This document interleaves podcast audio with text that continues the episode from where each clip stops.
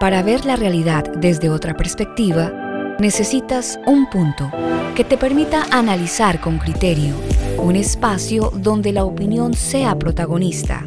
Esto es Punto de Vista.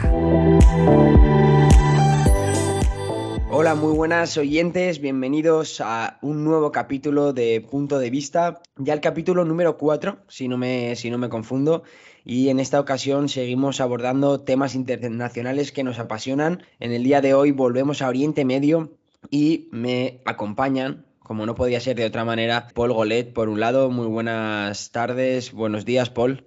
Muy buenas, John, ¿cómo estamos? Muy bien, aquí con ganas de, abordar nuevos temas. Y nos acompaña también nuestro gran experto en, Oriente Medio. Esperemos que con este tema se encienda un poquito, eh, salga un poquito de, de, su tono habitual. Bienvenido, Lucho, ¿qué tal? Hola, John, buen día, buen día, Paul, también. ¿Cómo andan? Léenos, pdevista.com. Ah, tú, ¿qué ropa llevas? ¿Son zapatos punk? ¿Qué zapatos punk? Esos, niña. Sí, son de baloncesto. Pues la forma es punk. Juego baloncesto en el equipo de mi colegio. ¿Y esta chaqueta también es para el baloncesto? ¿Y esto qué es? Michael Jackson. Es un símbolo de la decadencia occidental. No es verdad, señora. Es. es. Malcolm X. ¿Me tomas el pelo? Es Michael Jackson. Te tiene el pañuelo golfa. Ya basta, te llevaremos al comité. Pues en el día de hoy vamos a, a tratar el tema de Irán, de las protestas de Irán. Eh, vamos a explicar un poquito también sobre, sobre Irán, qué, tipo de país es, cómo funcionan ahí las, tensiones políticas, eh, con qué países se relaciona.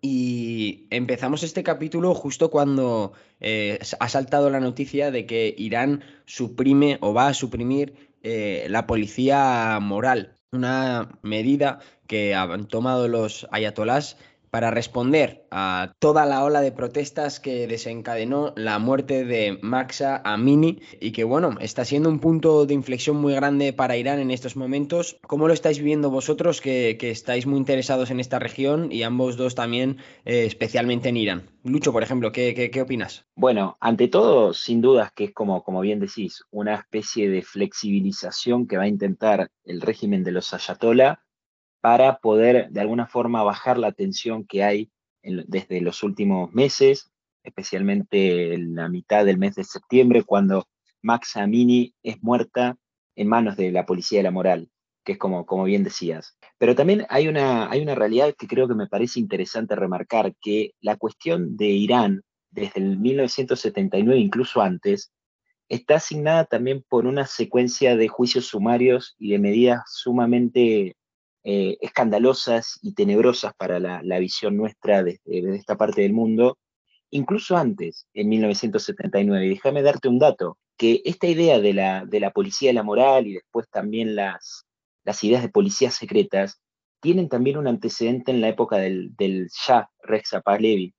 Eh, de hecho, este, este grupo se llama el grupo Sabak, que funcionaba como una policía secreta en la cual tenía como objeto perseguir, investigar y en todo caso sancionar y si no eh, asesinar a quienes eran los disidentes de la etapa monárquica de Irán.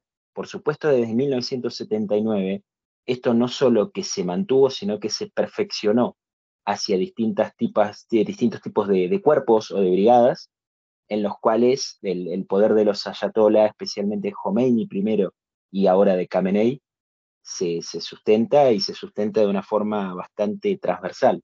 Bueno, vamos, vamos poco a poco, ya te has, te has lanzado ahí a, toda la carnaza. Vamos a poner un poquito de contexto para, aquellos oyentes que, bueno, que no tengan tan ubicado el tema de Irán. Cuéntanos, Paul, cuéntanos un poquito la historia de Irán, eh, por qué es un régimen como es el que soy, tan religioso, tan estricto, ¿no? Y de cara al mundo tan, tan hostil, parece, o así se nos vende, ¿no, Paul? Eh, Irán es un país que actualmente según los, índices de democracia, sobre todo el, más conocido popularmente, es uno de los regímenes más dictatoriales del mundo, incluso siendo más dictatorial que países pues, como incluso Arabia Saudí, que ya es popularmente conocido por ser bastante autoritario. Eh, bueno, básicamente, resumiendo la historia moderna que nos lleva desde el Irán de hoy en día, yo básicamente eh, remontaría hasta el golpe de Estado de 1953, en el que bueno, se produce un golpe de Estado eh, al régimen iraní del momento. Eh, por parte de los, bueno, hay teorías que defienden y parece estar bastante fundamentado en eso, en los golpes de Estado producidos por Reino Unido y, Estados Unidos, ¿no? Ahí se establece eh, un nuevo régimen, un régimen mucho más afín a Occidente, y en el que eh, se mantienen buenas relaciones a lo largo de estos años entre Irán y Occidente, que lo diría, ¿no? Viendo hoy en día las relaciones que hay entre ambos lados. Hasta el 79, que esto Lucho lo sabrá mejor que nadie, que se produce la, revolución islámica con la, vuelta del ayatolá a Teherán. Y ahí ya se establece un régimen que se basa sobre todo por el líder supremo, ¿no? que es este ayatolá, y en el que, pese a que sí que existe un presidente, pues el ayatolá eh, mantiene los poderes reales del Estado, tanto en política exterior como en defensa. Esto ni el presidente tiene competencias sobre ello y nos encontramos hasta hoy en día una, un régimen eh, totalmente dictatorial en el que la represión está al orden del día. Lo hemos visto a lo largo de las protestas por la, por la muerte de Max Amini y en el que vemos las noticias que recibimos hoy en día. Precisamente hace apenas hora, hora y media hemos, hemos conocido de que se suprime la policía moral, esa misma policía que detuvo a Maxamini, deberemos ver el alcance real ¿no? de, esta supresión o si es más para eh, apaciguar unas protestas, que por otro lado es importante eh, recalcar ¿no? que Irán, el pueblo persa, siempre ha sido un pueblo muy culto, muy leído y que siempre ha tendido a, a, producir revoluciones. Lo hemos visto pues, desde la Revolución Blanca, la Revolución Islámica incluso, la Revolución Verde 2009 y ahora pues no sé si llamarlo una revolución, pero sí una revuelta eh, muy importante, muy considerable y que ha producido por el momento cientos de muertos ya. Pero vamos a detenernos un momentito más en, el tema histórico para acabar de contextualizar bien a, Irán y pasar ya luego a abordar los temas de más actualidad. Quería preguntarte, Lucho, ¿cuáles eran los intereses? ¿no? Habéis comentado que en el 53 parece que, la revolución la respaldan Reino Unido y, Estados Unidos. ¿Cuáles eran las intenciones de estos países en esta región? ¿Había miedo de que un país tan grande y con tantos recursos como Irán cayera del lado soviético? Yo no sé si usaría la palabra miedo para definirlo, pero sí dejar en claro que eh, a lo largo del siglo XX, cuando el mundo trasciende su, transita, mejor dicho, su, guerra fría entre los Estados Unidos y la, la, entonces Unión Soviética, empieza a crear de alguna forma o recrear escenarios en donde las piezas de los actores internacionales son móviles en función de los intereses, tanto de las potencias regionales que en ese momento eran muy débiles en comparación de lo que es el sistema internacional actual, y de potencias también extrarregionales, que ahí es donde es clave entenderlo por la cuestión estratégica. Tanto los Estados Unidos como la Unión Soviética y después Gran Bretaña, en eh, todo Oriente Medio a lo largo del siglo XX buscan su posicionamiento geoestratégico, especialmente en la línea del recurso. Me refiero especialmente al recurso energético o el petróleo directamente. Esto es clave entenderlo porque eh, poder entender el escenario internacional del siglo XX permite no solo comprender un poco más de la historia de Irán, cómo se da la llegada al poder del Shah Reza Pahlavi en 1953, que es una continuación de la etapa monárquica, y cómo todo cambia abruptamente, retomando un poco lo que decía Paul, a partir de 1979, cuando se da la revolución islámica o la revolución en Irán, que es justamente esa, la llegada al poder de un régimen teocrático en el cual se unifica el poder político y el poder religioso y en el cual todas las leyes del Estado quedan subordinadas a las leyes coránicas, es decir, la interpretación que hacen los clérigos chiitas, porque Irán es un país musulmán chiita, que hacen de su vida cotidiana. Entonces, todo esto se produce un corte muy abrupto, muy eh, trascendental, muy fuerte, muy marcado hacia lo que había sido la etapa anterior del Shah. Más allá de que hayan habido ciertas continuidades y ciertas profundizaciones en algunos aspectos, pero sin duda que también las cuestiones estratégicas se mantienen. Hoy la cuestión del petróleo está bastante devaluada, a mi modo de ver. Hoy sin duda la cuestión nuclear es el elemento determinante y la variable más importante a la hora de leer los intereses geoestratégicos de las potencias, tanto regionales que hoy sí existen, le hace Irán o Arabia Saudí, y las potencias extrarregionales, donde entrará Estados Unidos, donde se irá la Federación Rusa, por ejemplo en Siria, donde entrará China, también en, menor medida, puede jugar la Unión Europea. Entonces hay, hay, un contraste muy interesante en lo que hacen a los sistemas internacionales del siglo XX y del siglo XXI y que sin duda son fundamentales para entender el porqué del Irán de hoy. Estás escuchando Punto de Vista. Con, este próximo tema, el tema nuclear que vamos a abordar a continuación, mm, yo me gusta ser muy directo y, lo voy a ser aquí también. Paul, ¿Irán tiene armas nucleares? ¿Qué es lo que piensas? Particularmente pienso que pues toda la opacidad y todos los eh, palos en las ruedas que se ha puesto por parte de Irán en los últimos años, pues nos llevarían a intuir de que sí tendrían ya en sus arsenales eh, desarrolladas este tipo de, de armamento, por mucho que desde el propio gobierno iraní como desde las extensiones de sus embajadores, como nosotros tres tuvimos la, oportunidad de escuchar al embajador de España, eh, de Irán en España, que nos, negó rotundamente que Irán tuviera este tipo de armamento, eh, particularmente pienso que sí que, que, lo poseen, ¿no? Sobre todo, pues para hacer también esa competencia y esa promesa que tiene como país, que es la destrucción del Estado de Israel. Y por lo tanto, de la misma manera que Irán lo tiene de una forma no reconocida abiertamente, pero sí que es popularmente conocido que Israel posee este tipo de armamento, pues creo que con Irán sucede lo mismo y que, el, el uranio fue enriquecido a niveles de armamento atómico. ¿Y Irán estaría dispuesto, bueno, no sé, alguna manera a ceder, a, negociar, Lucho? Em, hemos visto durante todos estos años el tira y afloja con Estados Unidos, el tema del acuerdo nuclear, eh, cuando Trump se, salió. Eh, no sé cuál es tu punto de vista, Lucho, estoy seguro que va a ser una peculiar. Eh, ¿Qué opinas de este, de este bueno, tratado nuclear entre, entre Irán y Estados Unidos? Si es bueno, una, una forma, una configuración mm, eficaz para lograr que, Irán pues, deje de, enriquecer uranio? Bueno, a ver, vamos a ver varias, varias cosas interesantes con esta, con esta pregunta. La primera, personalmente creo que el problema no son las armas nucleares per se, sino quien las posea, porque estamos hablando de doctrinas de seguridad nacional en los cuales muchas veces se muestra o se, se intenta vender como que hay un listado de países que acceden a armas nucleares, o mejor dicho, a las tecnologías que permiten el desarrollo de las mismas y que, eh, porque por ejemplo, que como Gran Bretaña o Francia tienen estas capacidades, ¿por qué no los puede tener Irán? Y ahí hay un factor que es clave, que es el político institucional. La forma institucional y de funcionamiento de los países que puede tener Francia o Gran Bretaña o los Estados Unidos, por supuesto que nunca va a ser la misma que tenga Irán. Y acá es donde entra un aspecto muy interesante que, que Paul remarcaba,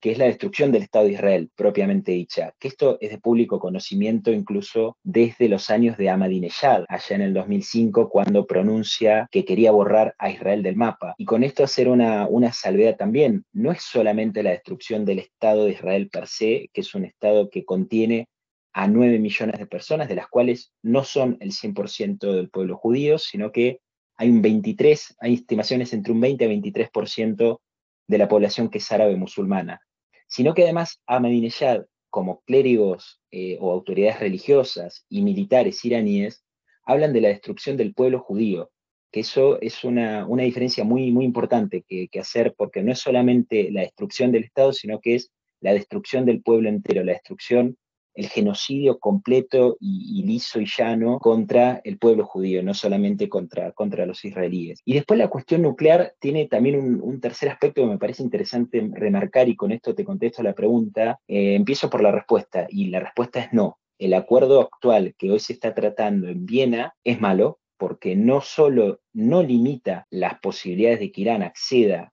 armas de destrucción masiva, sino que lo magnifica. ¿Y por qué? Porque para entender la cuestión nuclear, el peligro nuclear, hay tres componentes. El enriquecimiento de uranio es uno, y de hecho de los tres es el más, eh, no quisiera decir el menos importante, pero sí el más fácil de disimular.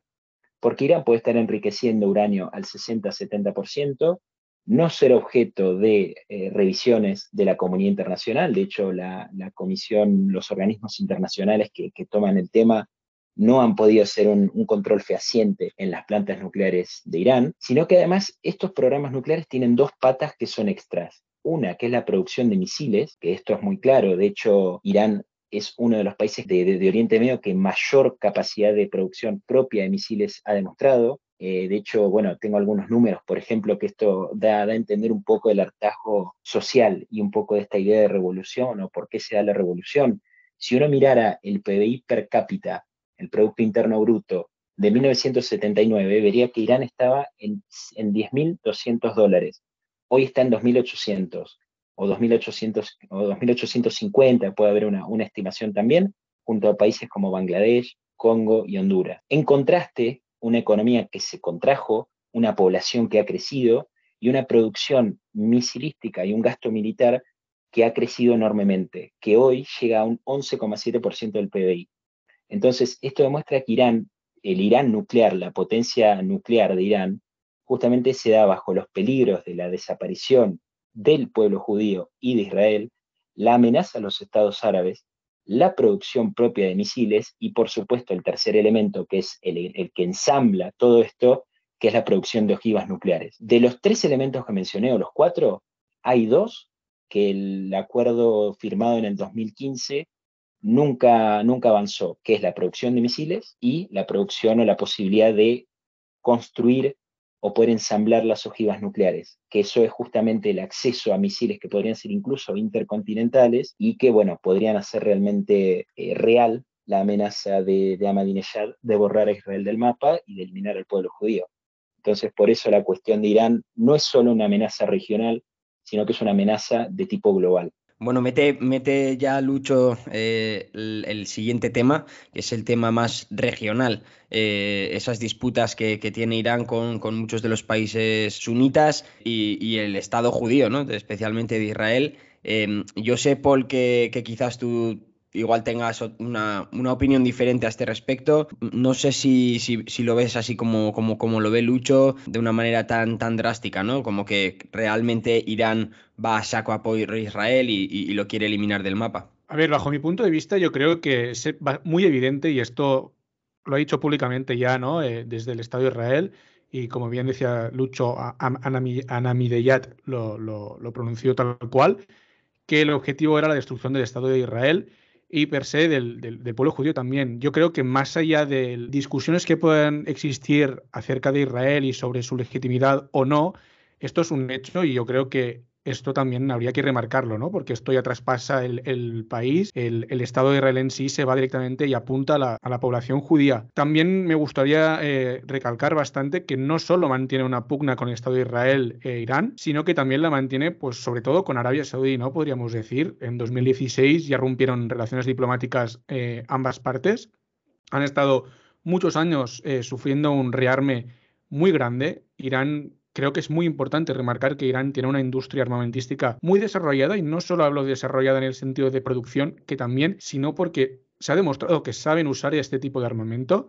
Lo hemos visto ahora pues con las transferencias de drones eh, kamikazes a Rusia que se han usado en la guerra en Ucrania, los eh, Shahed 136, pues que se pueden usar en racimo, que son extremadamente baratos, unos 20.000 dólares se estima, y que eh, demuestran las capacidades productivas de Irán, así como la instrucción por parte de sus instructores militares, ¿no? Eh, volviendo a lo de Arabia Saudí, precisamente vemos, y ahí se conecta mucho, la rivalidad que mantiene Irán con, Estados Unidos, ¿no? La, la, mala relación que mantienen desde la, desde la Revolución Islámica. Eh, justo hace unos días podía ver que Estados Unidos, su mayor comprador de armas es Arabia Saudí un país que también destina muchísimas cantidades de dinero a precisamente a, rearmarse, ¿no? Las petromonarquías, en las que seguro que también lo abordaremos en un episodio próximo, siguen la misma línea, ¿no? Incluso vimos la, crisis de Qatar, cuando todo el Consejo de Cooperación del Golfo rompió relaciones con, con este país, que ahora está tan de moda por el Mundial,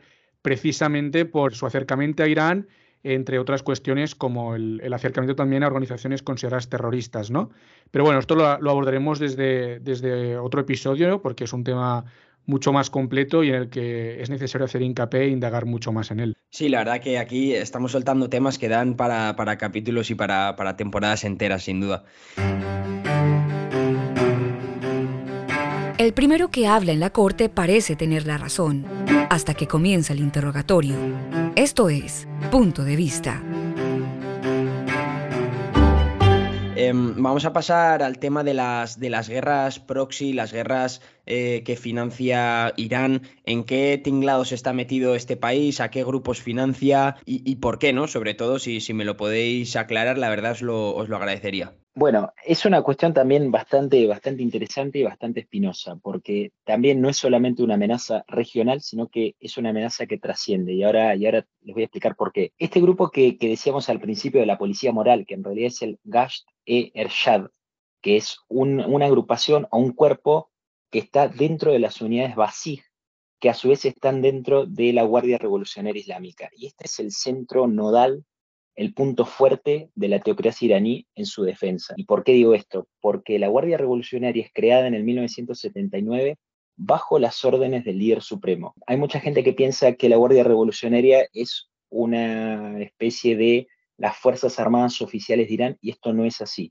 Esto es una unidad o una unidad ejecutora de la defensa de la teocracia que responde solo y exclusivamente a los intereses del líder supremo y a su resguardo.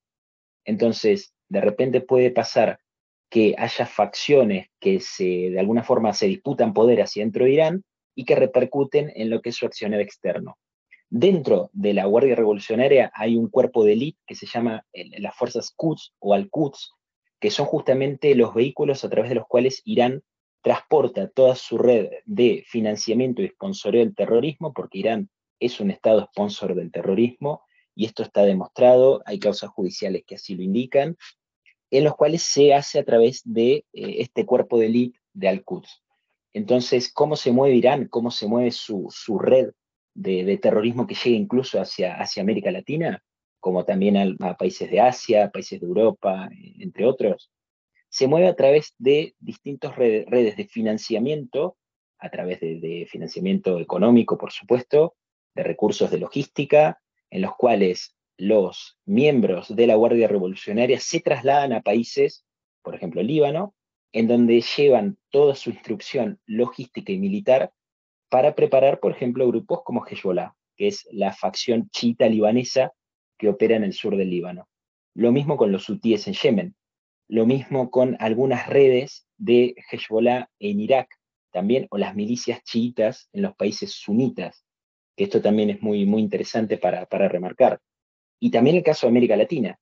De hecho, en, mi país tenemos un caso que es, o dos casos que son, han sido emblemáticos, que han sido los atentados a la Embajada de Israel en 1992 y el atentado a la AMIA en 1994, en donde la autoría intelectual de Irán a través de las fuerzas Quds está comprobado a través de coches bomba o los vehículos suicidas transportados o manejados o conducidos por miembros, células de Hezbollah activas todavía, operativas, en la triple frontera que une a Argentina, Paraguay y Brasil. Entonces, el poder, justamente esta red de terrorismo transnacional que logra Irán, lo hace a través de sus fuerzas eh, de élite o sus grupos de élite dentro de la, de la Guardia Revolucionaria y sin duda que tiene un peso importantísimo hacia dentro del país, pero también hacia afuera. O sea que los tentáculos de Irán eh, no se quedan solo, solo en esa región ¿no? del, Oriente Medio, sino que, sino que van más allá y llegan incluso hasta Latinoamérica. Eh, ¿Tú crees, están Luciano, están por todos lados? ¿Tú crees que, que, Irán financiaría punto de vista? No tendría posibilidad alguna. Ahora, punto informativo. Vamos a pasar con, temas de, actualidad de Irán, si os parece. Paul, cuéntanos un poco cómo, cuáles han sido los, los, últimos acontecimientos de las protestas, ¿no? Porque parece que, se dieron hace, hace unas semanas, pero ya nos hemos olvidado de ellas, nadie comenta nada. No sé si tienes algún dato de, actualidad, un cambio que, que, bueno, ya lo anunciábamos antes, pero es esa supresión de la policía moral. ¿Esto es un cambio simplemente como de maquillaje para contentar a la gente o, va más profundo? Bien, como tú dices, eh, las protestas por la muerte de Max Amini han sido realmente importantes, ¿no? En, la, región, en un país como Irán, en el que precisamente toda la disidencia, todo lo que sea ir contra el gobierno de, de los ayatolás se suprime con, una mano de hierro increíble. Eh, los últimos acontecimientos nos indican que sí, las protestas aún siguen eh, siendo bastante masivas. Es cierto que el gobierno iraní trata de controlar mucho y, de poner una censura muy grande en las imágenes que permiten eh, salir, poner muchos cortafuegos, mucha censura, pero sin embargo sí que lo que hay unas, unas pérdidas humanas estimadas de 530 muertos. Incluso se habla de, decenas de miles de detenidos. La, situación en el país, la verdad es que es compleja. Como el país es muy complejo, la verdad. Eh, precisamente vemos en el, en el, Mundial de Qatar, relacionándolo otra vez, eh, como cuando Irán ha jugado partidos, hemos visto como había distintas pancartas dentro de la hinchada iraní eh, a favor de las protestas, mujeres sin velo. Bueno, hemos visto que incluso actores de alrededor del mundo han, secundado esta protesta, sobre todo eh, mujeres, por, por, sororidad, y han procedido también a cortarse el pelo, ¿no? E incluso hemos visto estos vídeos eh, virales que, bueno, este reto que se hizo viral en redes, eh, bueno, que sucede en Irán, en el que los manifestantes trataban de quitarle pues eh, los atuendos a los clérigos, ¿no? sus vestimentas, con ello pues querían hacer una simbología de caída del régimen. Ahora, ¿caerá el régimen por las protestas? Pues yo sinceramente no tendría muchas esperanzas. Creo que más bien esto sí que indica un cambio de paradigma porque el Estado de Irán sí que se ve forzado, quizás por una de sus primeras veces, si no la primera, a, dar una, como decimos popularmente, ¿no? zanahorias a su población, algo con lo que contentar, como sería esta eh, disolución de la, de la, Guardia Moral. Sin embargo, como indicaba al principio del, episodio, ¿no? deberemos ver hasta qué alcance tiene esta disolución, si estas funciones se absorben dentro de este cuerpo y esto al final es algo más eh, propagandístico, ¿no? De, bueno, mira, eh, una zanahoria para vosotros, dejáis de protestar y hasta aquí hemos llegado. Pues creo que aún es pronto para verlo, pero la caída del régimen, la verdad que al menos a corto plazo no la veo nada posible. Que Irán puede disolver ese cuerpo, pero luego esas funciones que, tenía hasta ahora la policía moral las puede aplicar otro cuerpo de policía, ¿no? O sea, no, no hay problema en eso. Exactamente. Claro. Y Lucho, ¿cuál es tu, predicción? Un poquito, un poquito de política ficción. Bueno, hacer política ficción también es difícil aquí porque, como, como bien insinuábamos al principio, hablar de Irán es también hablar de un mosaico étnico en el cual muchas veces, eh, incluso yo digo los persas, y cuando uno ve los datos, solamente el 46% de la población es persa. Que tenga la mentalidad, su régimen, de la refundación del imperio persa, eso es una cosa. Pero lo cierto es que hoy Irán tiene el 54% de su población que no es persa, de hecho que procede de etnias, por ejemplo, como los azeríes, como el caso de los kurdos, que es una cuestión bastante candente en Oriente Medio y que sin duda su irresolución lleva siempre a, complejizar todavía más el panorama. De hecho, Max Amini era una, joven kurda de la ciudad de Saqqez, en la región del Kurdistán iraní, que es objeto de constantes bombardeos, tanto por las fuerzas de Irán como alguna otra intromisión turca que pudo, pudo haber ocurrido, y que sin dudas demuestra que toda esta complejidad es mucho mayor cuando se analiza la parte étnica de, la República Islámica de Irán. Ahora bien, si yo te diría que, Irán puede caer, te digo que no. Y te digo por qué. Porque no basta solamente con el, efecto mediático y la imagen de una persona cortándose el pelo en homenaje o en respeto a las, a las víctimas, a las víctimas de un, régimen que, como hemos, hemos descrito, es muy, muy riguroso en su, en, su accionar, en su accionar diario sino que lo que hace falta para que Irán justamente modifique su esencia, que también es muy complicado modificar una esencia, pero para que el mundo y la comunidad internacional pueda enfrentar la esencia del Irán de hoy, es abordar especialmente en dos cuestiones. La primera es ir contra todo su sistema operativo que hemos, que hemos estado hablando, tanto su sistema de producción de misiles y de represión interna y externa, como también de los canales de financiamiento hacia grupos terroristas, especialmente Hezbollah, que hoy son grupos que tienen una mayor autonomía y mayor margen de maniobra por fuera incluso de algún interés o lineamiento que Irán pueda eh, ocurrir o pueda considerar en el terreno. Puede pasar, de hecho creo que estamos muy próximos a ver esto, que Hezbollah en Líbano pueda empezar a actuar de forma mucho más autónoma de Irán, por supuesto con su financiamiento y su aprobación logística, pero con una agenda propia bastante, bastante interesante en este sentido para observar por su, por su peligrosidad. Y después hay una segunda cuestión que el mundo tiene que, abordar, que es justamente acompañar todos estos cambios que los iraníes están ganando a medida que ocurren las protestas, que como bien decía Paul al principio, podemos plantear desde el 2009, por ejemplo, la, revolución del movimiento verde, este movimiento que se empieza a dar por, redes sociales, que después toma un poco más de envión eh, con las revueltas árabes iniciadas en el 2011, y que sin duda años tras año los iraníes van consiguiendo cosas. Si la policía la moral se suprime, probablemente el régimen encuentre otra opción o un salvoconducto para mantener la función en otra área. Pero sin duda que uno de los puntos que hay que atacar en Irán es el código de familia, que es hoy el punto central por el cual todas estas limitaciones y opresiones se producen y se reproducen.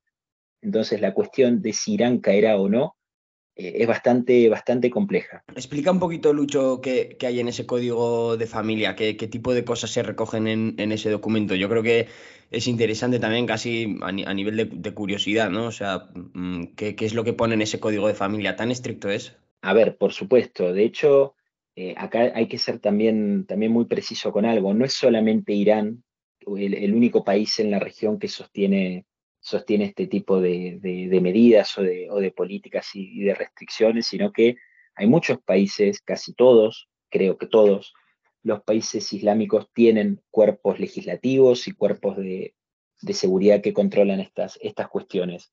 El Código de Familia de Irán es justamente la prueba eh, tangible, digamos, o la prueba más contundente de una expresión teocrática que fue la instaurada en 1979, en donde el poder político, como bien dijimos, queda de alguna forma completamente subordinado al poder religioso, que es un poder religioso que es solamente entendido por los clérigos que puedan ser designados para entenderlo, que es la figura clave de los ayatolá.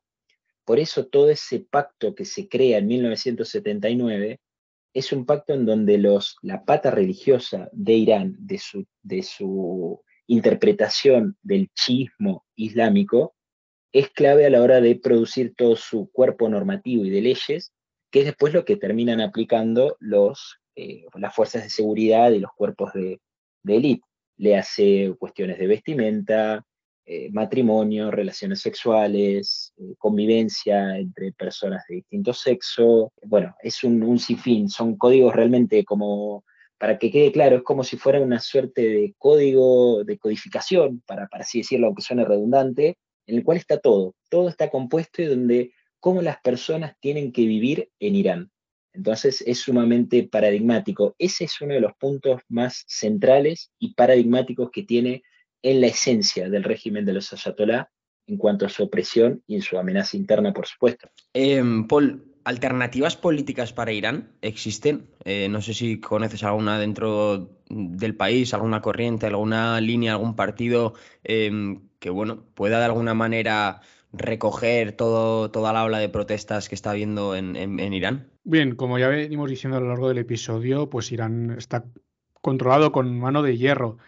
Eso no significa que no existan movimientos eh, opositores dentro, pero sobre todo existen, digamos, más eh, fuera del, propio régimen, eh, perdón, fuera, del propio país, ¿no? Existe una gran diáspora, pues en países como Alemania, Estados Unidos, Canadá, muy repartida. Dicho esto, ¿existen alternativas reales al régimen? Pues probablemente existan, sí. ¿Tienen, ¿Tienen posibilidades reales de cambiar el régimen? No. ¿Por qué? Pues si, como decía Lucho, ¿eh? si nos remontamos a la Revolución Verde de 2009, precisamente lo que vemos es como el, gobierno de eh, Mir Hussein Musavi supuestamente gana las elecciones, aunque el resultado no es ese, le dan la victoria a Haminayet, pero el, resultado oficial es que gana este. y Mir Hussein Musavi pierde las elecciones y esto implica bueno, pues una ola de protestas importantes en las calles que de nuevo eh, se reprimen duramente, hacen que la gente pues eh, tenga miedo a, salir a las calles, porque debemos recordar algo, no es que se salga a la calle y te protestes y, te detengan o no, es que ahí pues te detendrán, no sabes el tiempo que te pasas en la cárcel o incluso te ejecutarán. Esto no se sabe. Entonces, existe un miedo enorme a la protesta si esto no significa, pues como ya hemos visto con la muerte de, de Max Amini en manos del régimen iraní, que por cierto negó rotundamente eh, estar implicado, según las fuentes oficiales del régimen, fue una, muerte eh, natural en el hospital. volviendo al tema, pues la, la, oposición ahora mismo es reprimida duramente y también creo que hay que hacer hincapié en, la, en, en, el valor ¿no? de estas protestas, de estas mujeres e incluso hombres que hemos visto protestando contra el régimen en Irán y sabiendo y asumiendo las consecuencias que podrían recibir por, por ello, ¿no? Sí, es algo, algo realmente valiente y yo creo que, que desde aquí, desde Occidente, en este caso desde España, eh, no somos conscientes o no, o no tenemos en mente todo el coraje ¿no? que hay que, que, hay que mm, hay que recoger para, para, poder salir a la calle así y desafiar a un régimen tan, tan bueno, pues tan contundente como el de Irán, ¿no? Con esas medidas que comentaba Paul, en fin, no, no se anda con medias tintas. Y bueno, chicos, se nos acaba el tiempo. Una última, si os parece, una rápida, por favor, responded sí o no. Eh, ¿Viajaríais a Irán? Sí. No, no puedo.